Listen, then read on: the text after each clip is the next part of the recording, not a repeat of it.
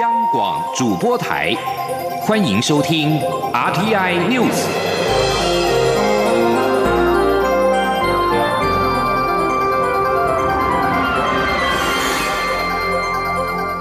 听众朋友您好，欢迎收听这节央广主播台提供给您的 RT News，我是张顺祥。由于市场担心美国的经济成长趋缓，再加上质疑华府跟北京能否落实贸易战休兵，美股三大指数四号同步重挫超过百分之三。道琼工业指数中场狂泻了七百九十九点，将近八百点或百分之三点一，收在两万五千零二十七点。纳斯达克指数暴跌两百八十三点或百分之三。三点八，以七千一百五十八点作收。标准普尔五百指数也重挫了九十点，或百分之三点二四，来到两千七百点。欧洲三大股市四号也是收黑的，受到美股大跌的影响，台北股市今天开盘跌了一百一十一点。而现在是台湾时间中午的十二点一分，台北股市下跌了一百六十二点，指数来到了九千九百二十一点，跌破了万点。那么成交金额暂时是七百九十六亿元。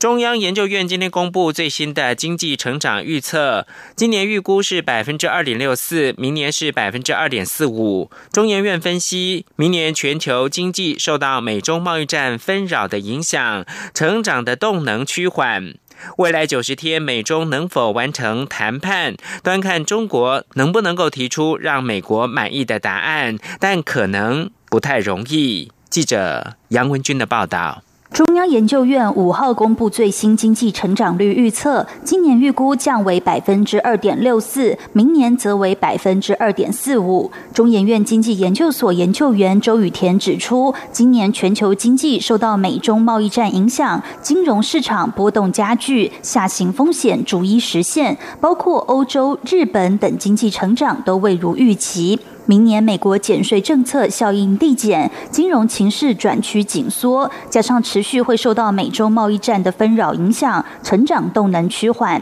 周雨田也提到，尽管 G20 美中暂时达成协议，紧张局势暂缓，但长期来看没有解除威胁。周雨田分析，美国的要求是非常重大的变革，中国大陆不容易在三个月内提出一个让美国满意的答案。但谈判本来就是来来回回的过程，能不能争取到不那么严厉的制裁，端看中国大陆的智慧。他说：“这三个月啊，大陆能不能啊提出来一个让美国能够满意的一个答案？我我觉得是不容易啊，但是。”反正他们就是要 try 这个，呃，谈判啊，本来就是就说你增我减啊，就是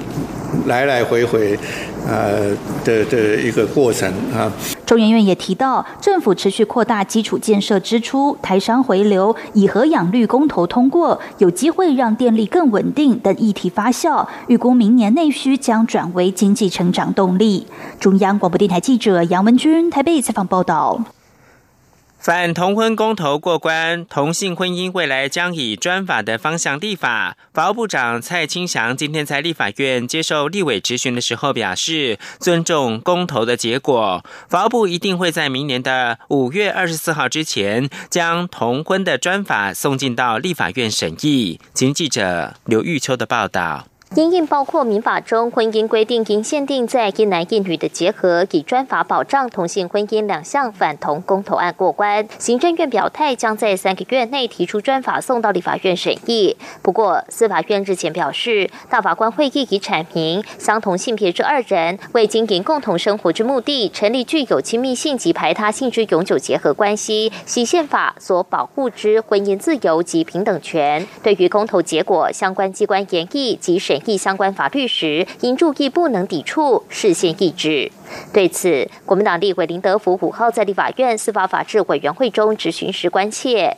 同性婚姻的保障究竟是以民法修法，还是立专法比较符合宪法平等权？法务部长蔡清祥表示，大法官解释并没有限定以哪种方向为宜，仍要以大家能接受的方式作为立法较为妥当。蔡清祥并说，会尊重公投结果，依照大法官事先意涵进行法制作业，应该会朝立专法的方向去做。说：“会依照大法官会议的解释意涵，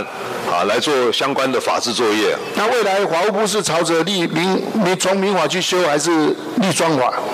应该是以专法立专法哈。”不过，由于大法官去年作出解释，要求主管机关在两年内立法保障同婚，若立法会完成，明年五月二十四号之后，民众就能自行登记同婚。目前距离大法官锁定的期限剩下不到半年，林德福追问同婚专法是否来得及出炉，蔡清祥说，法务部一定会赶在时效内将专法送进立法院审议。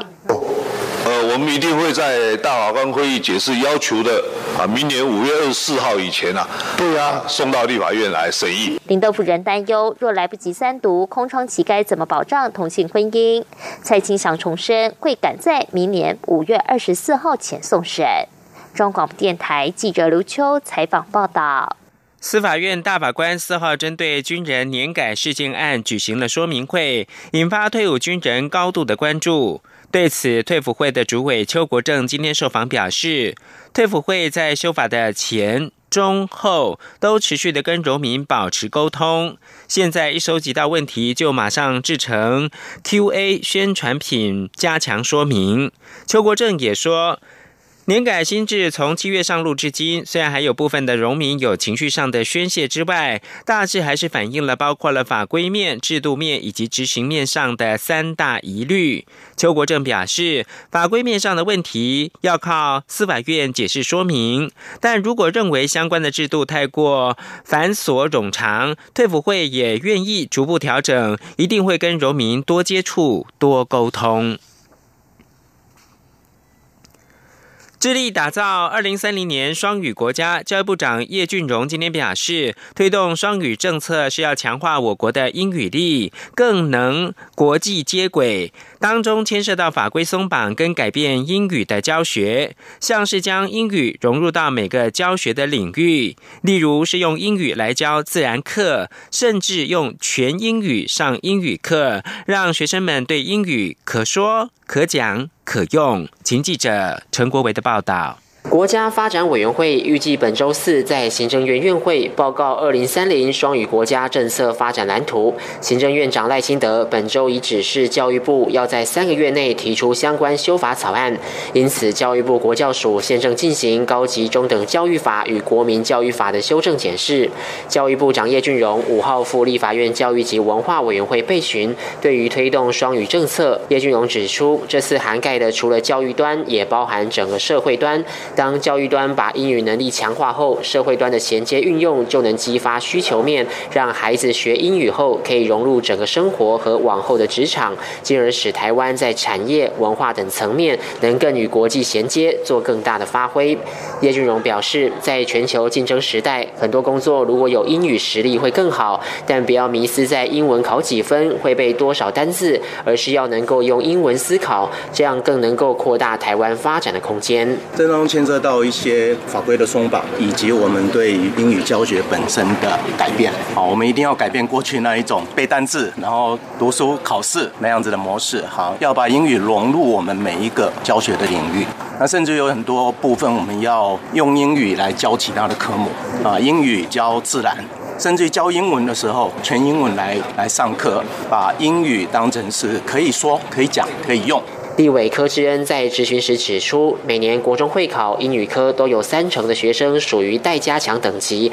各县市国小目前实施英语教学的年级也不一。教育部如果要提升学生英语能力，是不是要修改十二年国教课纲，或改变英语课的授课时数？叶俊荣回应，课纲审议到现在，其实对英语的部分已经有所回应。至于授课时数，按照现在的安排，确实也要顾虑到本土语言，所以整个教育面。面对的是多元价值的学习，永远有排挤。能努力的方向就是按学习阶段有不同的适性教学。另外，面对近期内阁异动，叶俊荣没有多所回应，仅表示任何政策制度，教育部随时都在研议，也都会有完整的对外回应。许多政策都不断在检讨精进当中。中央广播电台记者陈国伟台北采访报道。九合一选举过后，行政院长赖清德以及内阁可能总辞的消息不断，媒体报道，这代表民进党的派系要跟蔡英文总统切割，以保留政治实力。对此，民进党籍的立法院副院长蔡其昌今天表示，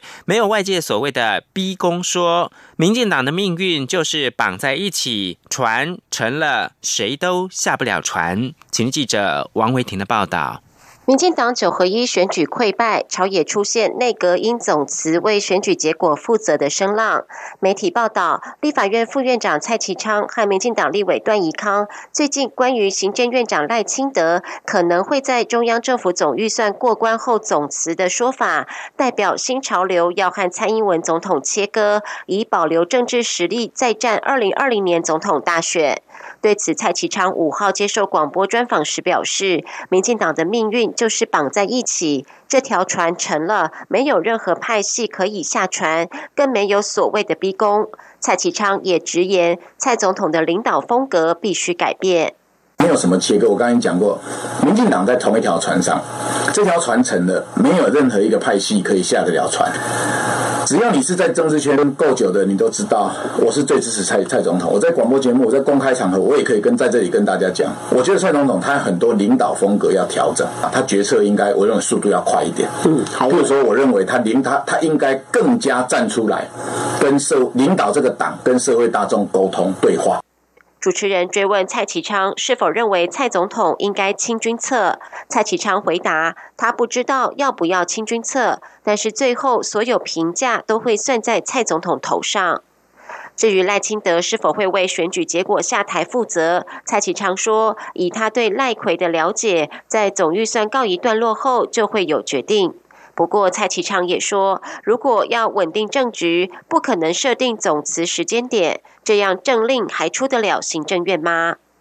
谈到谁是接替民进党主席的适当人选，蔡其昌表示，他无意参选，赖清德也不会想要选党主席，他也不知道台中市长林佳龙是否有意愿。蔡其昌说。基于各种客观条件，他推荐文化部长郑丽君，但是郑丽君不置可否，他也请郑丽君再好好想想。中央广播电台记者王威婷采访报道。国际新闻。英国国会四号就首相梅伊达成的英国脱欧协议展开为期五天的辩论，但政府拒绝公布法律建议书，引发了激烈争吵，让国会的辩论蒙上了阴影。梅伊上个月跟欧洲联盟达成的这项协议，面临国会下议院各方的反对，十一号表决的时候恐怕会遭到否决。如果没有获得通过，梅伊可能会要求针对这项协议进行第二次表决。不过如此。一来，英国无协议脱欧的几率将会增加，这有可能使得英国经济跟商业陷入到混乱。美伊也将面临请辞的沉重压力。如果没有获得国会通过，也会使得英国举行第二次脱欧公投的可能性增加，或将使得英国不会脱欧。事实上，二零一六年六月举行的公投，脱欧派只是小幅的胜出。美国防范中国掌握敏感技术之际，《华尔街日报》披露，中资三年来运用隐秘管道投资洛杉矶一家新创公司，为这家公司委托波音制造卫星的计划挹注了两亿美元。实际的目的是想获取机密的技术。中国虽然努力在太空探险领域追赶欧美国家，但美国法律禁止向中国出口卫星的技术，双方合作受限，导致中国在人造卫星制造上仍是落后美国。美方担心波音替新创公司 Global IP 打造的卫星一旦是上了太空，中国政府跟军方可能会挪作他用，或以逆向工程获取技术。根据报道，中国谋求成为美国平起平坐的强权，若掌握这类技术，将补强中国极力发展的太空计划，有助实现主宰高科技产业的目标，并且加深对开发中国家的影响力。最后提供给您是，美国五号对俄罗斯下了最后通牒，要求俄罗斯在六十天之内拆除违反中程核飞弹条约规定的飞弹，否则美国将要退出这项在冷战时期签署的重要条约。美国表示，只有俄罗斯才能够挽救这项条约。欧洲国家则是担心，美国退出中程核飞弹条约将会引爆武器的竞赛。在美国国务卿蓬佩奥向欧盟简报之后，北约的外长同意正式宣告俄罗斯实质是违反了这项条约。新闻由张顺祥编播。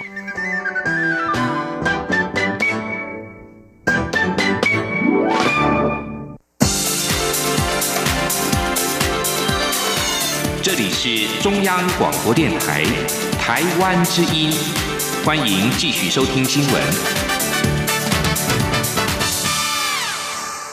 各位好，我是主播王玉伟，欢迎继续收听新闻。以核养绿公投过关，政府调整二零二五年非核家园年限。经济部在四号正式公告，此项条文自二号起失去效力，并且已经着手进行法制程序，预估最快明天经行政院会通过，送立法院排入议程。经济部已经着手检讨能源政策以及核电厂的现状。经济部长沈荣金日前表示，会在两个月之内提出结果，也会视盘点结果讨论核电厂是否延役。至于已经确定将除役的核一厂一号机运转执照在今天到期，但是第一期室外干煮设施水保证明仍然卡关。台电表示正在进行诉愿程序，希望新北市政府能够支持，尽早启用第一期干煮设施，以利于后续的除役作业顺利进行。核一厂一号机组运转执照今天到期，民进党籍立委罗志正与新北市议员召开记者会，要求新北市长朱立伦与新北市长当选人侯友谊回答核二是否修法延役、核四是否重启等问题。罗志正表示，侯友谊即将成为新北市长，已经不像选举期间可以回避，因此必须明确清楚地说明他对于核二、核四等问题的立场。前天记者王兆坤的采访报道：反空屋与以核养绿公投日前通过，核二厂、核三厂可能因此延役，重启核四厂也被拿出来讨论。立委罗志正与新北市议员李坤城、郑宇恩等人召开核电公投过关。新北市民承担记者会，说明他们对于核废料以及安全相关问题的立场。罗志正表示，尊重公投结果，也尊重新北市政府目前以水土保持问题不核发核一干式储存设施证照的做法。但朱立伦与侯友谊必须回答三个问题：首先是新北市政府不核发证照的做法，是不是一种维持现状的假厨艺？其次是核二厂的延役问题。侯友谊是否支持修法演绎？最后是核四厂是否重启？罗志镇要求国民党回答上述问题，尤其是侯友谊必须明确表态。他说，在承担市长责任之后，对于重大的议题，我想侯友已经没有任何回避的理由跟空间，必须要非常明确的交代。交代。另一方面，立委陈曼丽与环保团体也召开核一厂一号机已到期。北海岸未爆弹难拆除记者会，担忧核一厂一号机除役后的核废料安全性，并质疑露天干式储存厂的高度风险。绿色消费基金会认为，核一厂的干式储存厂应移位到安全区域。台湾环境保护联盟表示，政府目前的非核政策、能源转型政策的犹疑，令人失望，并感到惊惧忧心。呼吁在未完成高阶核废料最终处置厂之前，不应考虑继续使用核电厂。中央广播电台记者王兆坤台北采访报道。而在绿能政策方面，经济部日前公布明年度再生能源趸购费率草案，因为费率大降，引起离岸风电、太阳光电产业陆续反弹，扬言撤资或淡出台湾市场。除了经济部长沈荣金下周将与离岸风电业者座谈之外，能源局长林全能今天指出，未来两周也将与太阳光电业者座谈，欢迎业者们提出具体市政，讨论趸购费率。今天记者谢佳欣的采访报道。根据经济部明年度的再生能源短购费率草案，离岸风电、地面型太阳光电短购费率都调降超过百分之十二，水面型太阳光电费率也调降超过百分之十一，费率远远低于业者预期，引来离岸风电开发商扬言撤资，太阳光电业者也集结发表联合声明，表达强烈不满，认为降幅超乎预期，极度不利产业发展，甚至有业者说不排除要淡出。台湾市场，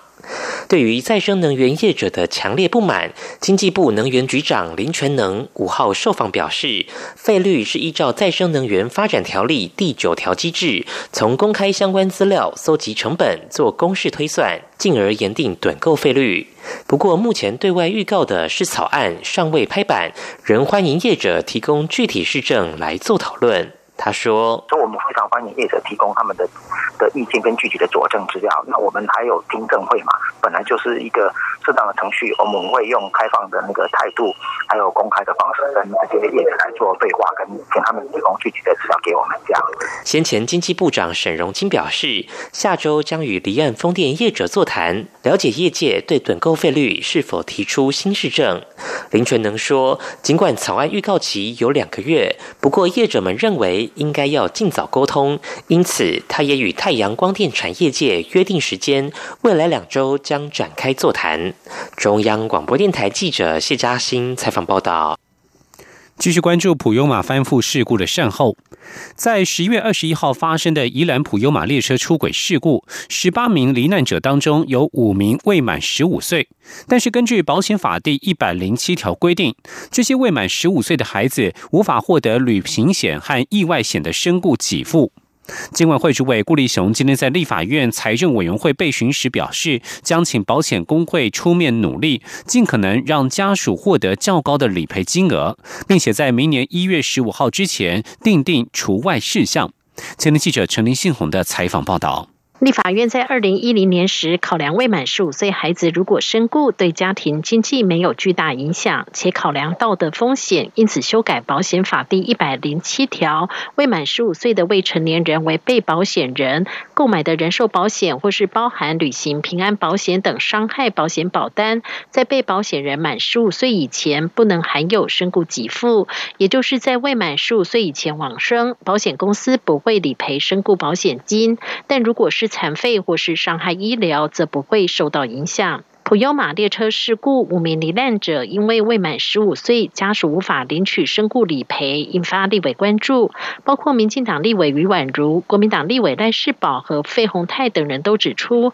从复兴空难、台南零二零六大地震，或是近期的普悠玛事故，都可以发现，这些因为天灾、重大意外事故或是重大传染病，导致未满十五岁的小孩不幸罹难，并非是人为故意导致，要求经管。会应该定定除外事项，也就是如果未满十五岁的孩子是因为天灾、重大意外灾害或是重大传染病等死亡，保险公司必须理赔死亡给付。对此，金管会主委顾立雄也有正面回应，他说。没有可能会造致这个有人利用这样子的一个规定，来让这些没有自己没有没有行为能力的一些小朋友啊，招致这些呃不测的风险的前提之下，我们怎么样来定义它这件事情？我们必须要跟这个学者专家要有有一个讨论。至于此次普优马事件，立委也指出，有不少是弱势家庭，但保险公司受限于保险法第一百零七条的规定，未满十五岁孩子的理赔金额只落在新台币三万到二十万，让家属连付丧葬费都不够。顾立雄也允诺会请保险工会介入，尽可能让家属获得较高的理赔金额。中央广播电台记者陈林信鸿报道。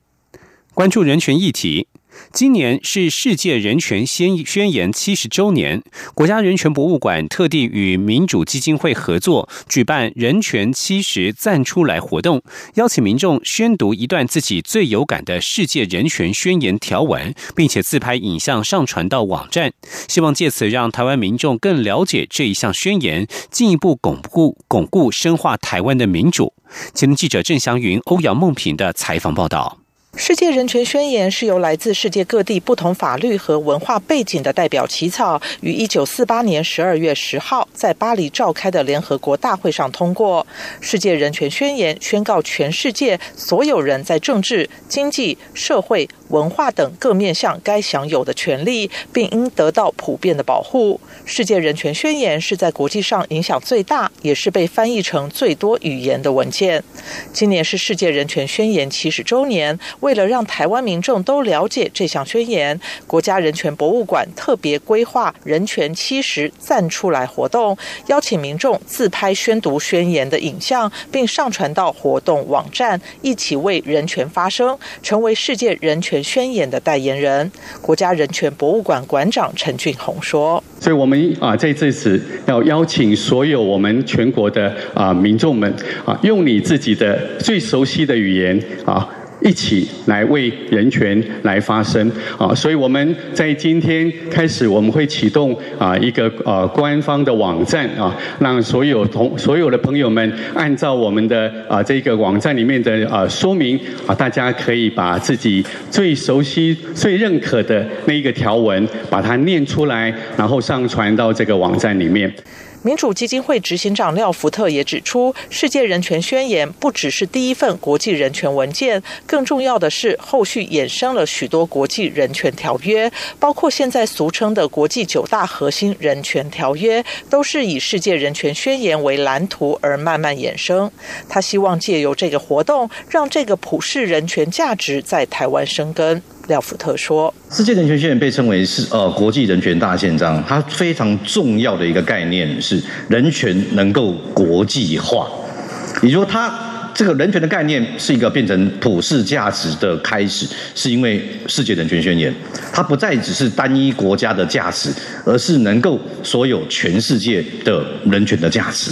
另外，国家人权博物馆也将在十二月九号举办世界人权日纪念活动，透过馆内的互动装置，让前往参观的民众了解世界人权宣言的内容。中央广播电台记者郑祥云、欧阳梦平在台北采访报道。继续关注中国的人权问题，美国官员四号表示，中国官方声称。关押维吾尔族及其他信仰伊斯兰教的少数民族，是为了让他们接受职业教育。但是美方估计有超过两百万人遭到无限期关押。